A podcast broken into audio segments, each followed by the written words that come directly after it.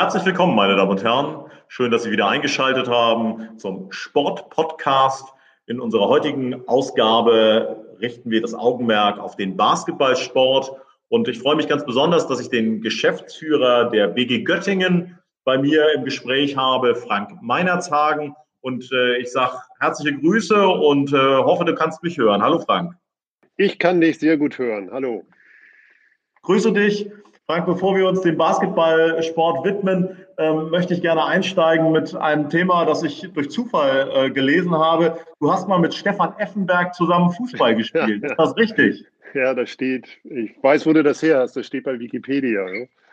ähm, ja, das ist richtig. Tatsächlich. Ein Jahr lang haben wir zusammen Fußball gespielt. Ähm, ich habe es versucht und ähm, er konnte es ganz gut. Ja, ja. Beim SC bei, Victoria bei, Hamburg. Beim bei Victoria Hamburg. Ähm, ja. War das denn für dich immer so die zweite Sportart der Fußballer? Ist es das vielleicht noch oder wie, wie stehst du zum, zum, ich sag mal, größten deutschen Sport? Ähm, ach, ich bin äh, Fußball interessiert und St. Pauli-Fan. Ähm, komme ja gebürtig aus Hamburg und dann muss man sich ja irgendwann entscheiden. Ja. Ähm, und ja, bin seit, also leidenschaftlicher St. Pauli-Fan wäre jetzt übertrieben. Also ich bin sehr, sehr interessierter St. Pauli-Fan. Mein Bruder hat schon seit Lebzeiten da eine Dauerkarte. Also der hat auch so eine lebenslange Dauerkarte. Es gibt ja nur zwei Möglichkeiten, entweder St. Pauli oder HSV. Irgendwie muss man sich da ja entscheiden. Ne? Ja, genau. Also beides geht nur ganz, ganz schwer. Also mit zunehmendem Alter werde ich da ein bisschen flexibler tatsächlich. ähm, und freue mich auch mal, wenn der HSV gewinnt und würde mich aber schon freuen, wenn es auch in der nächsten Saison ein paar Derbys gibt. Ja, wir sprechen ja, wie gesagt, nun gerade auch in einer ganz aktuellen Situation, was den Basketballsport angeht.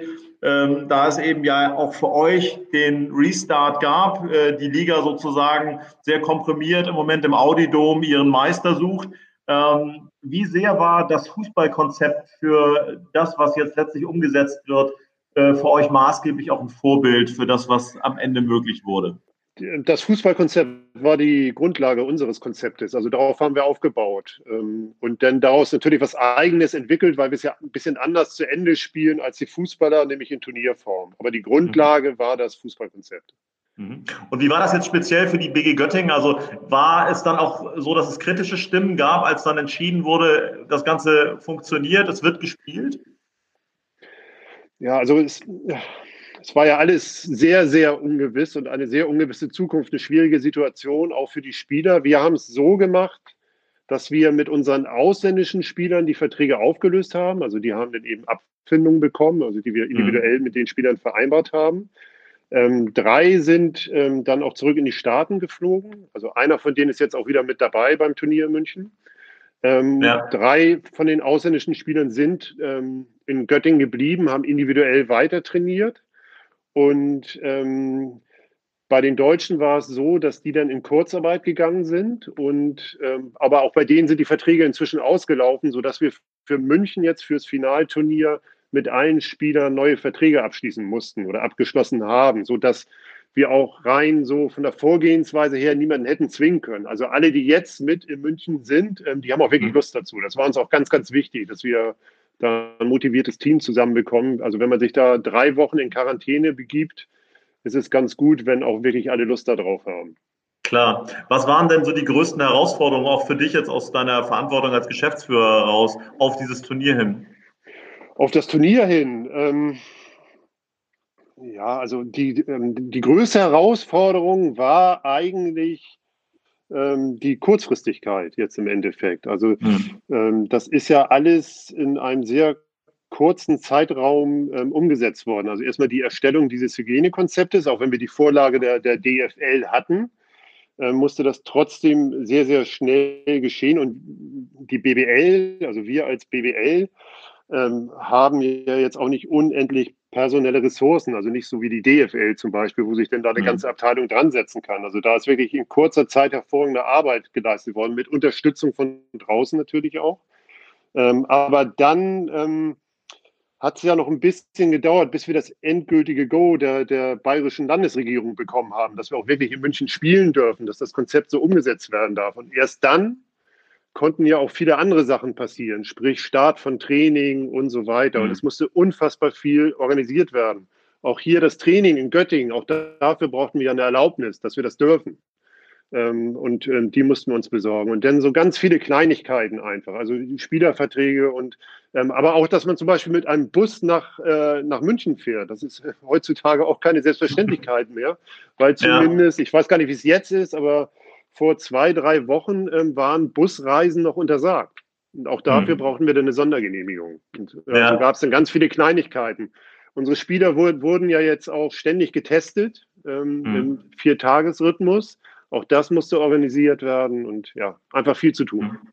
Ja, schauen wir nochmal sportlich drauf.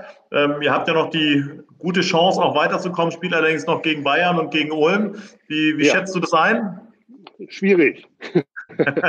ja, also in der normalen Saison haben wir ähm, gegen Bayern ganz gut ausgesehen. Da haben wir schon zweimal gegen die gespielt. In München knapp in der letzten Sekunde mit einem Punkt verloren und zu Hause relativ deutlich gewonnen was ähm, natürlich schon was Außergewöhnliches ist. Ja. So wie die Mannschaften jetzt besetzt sind, und wir haben ja relativ viel Aderlass gehabt und jetzt auch noch einen Verletzten momentan, wo noch nicht sicher ist, ob der mitspielt, sind wir in beiden Spielen jetzt klare Außenseiter. Aber mhm. das ist auch okay. Also mit viel Glück und ähm, an einem guten Tag können wir ein Spiel gewinnen. Ja. Wenn es normal läuft, verlieren wir wahrscheinlich zweimal. Mal schauen. Ja. Wie, wie ist denn der sportliche Wert insgesamt zu beurteilen? Jetzt unheimlich eigentlich mal von, von Göttingen selbst. Ähm, während wir hier sprechen, spielt zum Beispiel die Tischtennis-Bundesliga auch gerade ihre Halbfinals. Also auch da gibt es ein Saisonende. Okay. Aber man hat schon gemerkt, dass es ein, ein anderes, eine andere Art von Saisonende sein wird. Wie ist da das Feedback beim Basketball? Was, wie hast du es auch erlebt?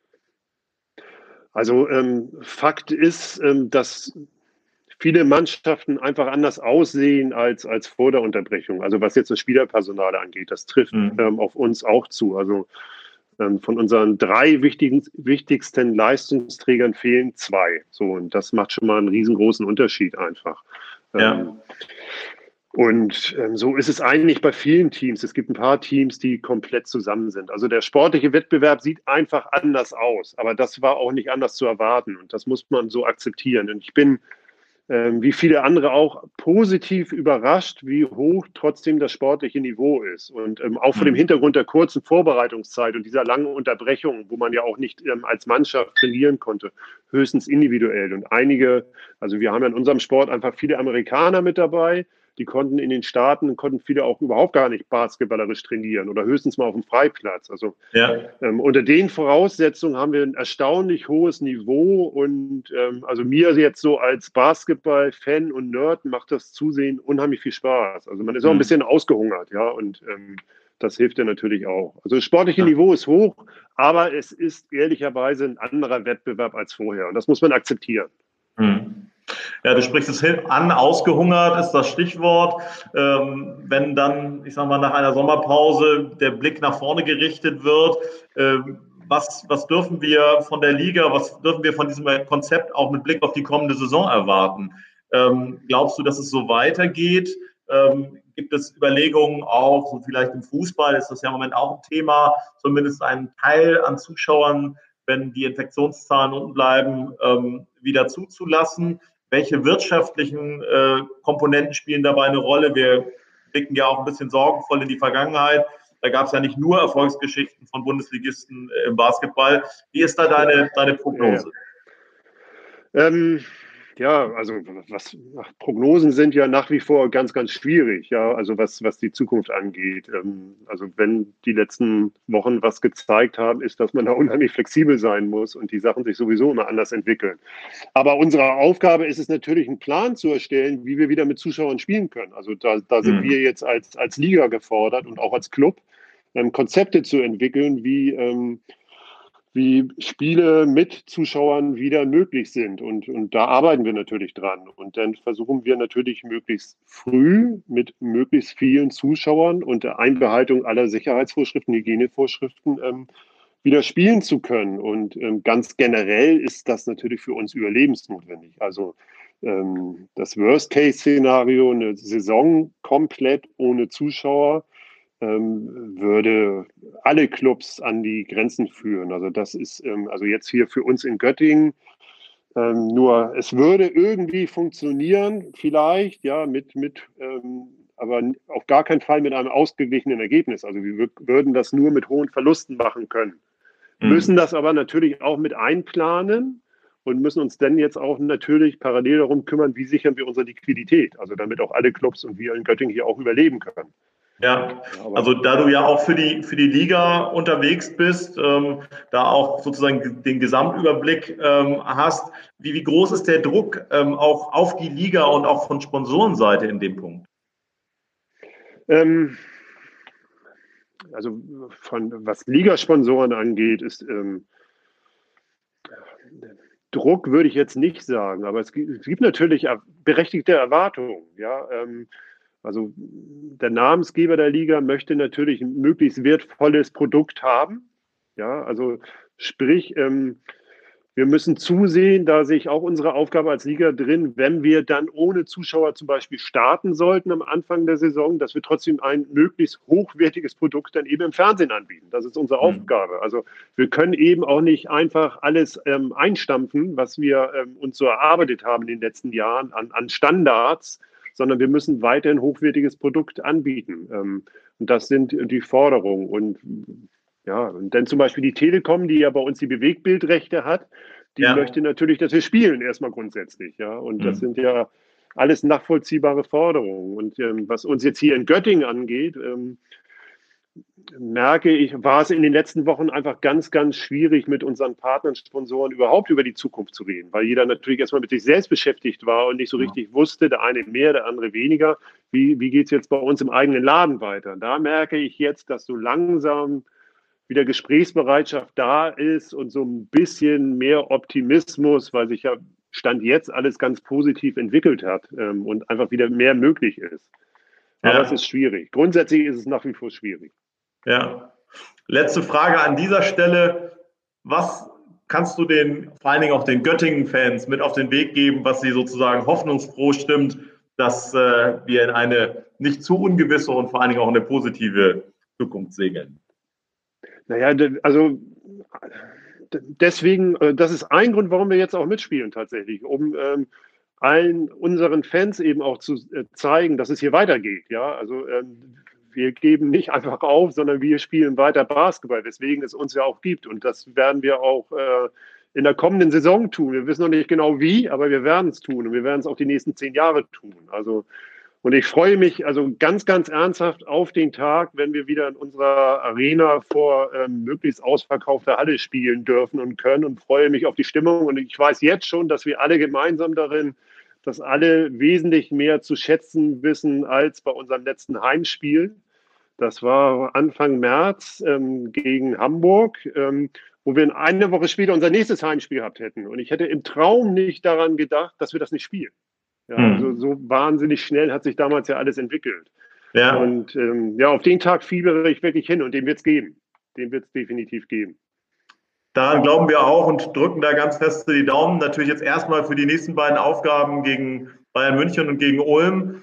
Danke ganz herzlich, Frank Meinerzagen, für Gerne. das sehr sympathische Gespräch und äh, bitte gesund bleiben. Bis ganz bald in Göttingen. Das wünsche ich dir auch. Bis dann. Danke. Ciao. Ciao.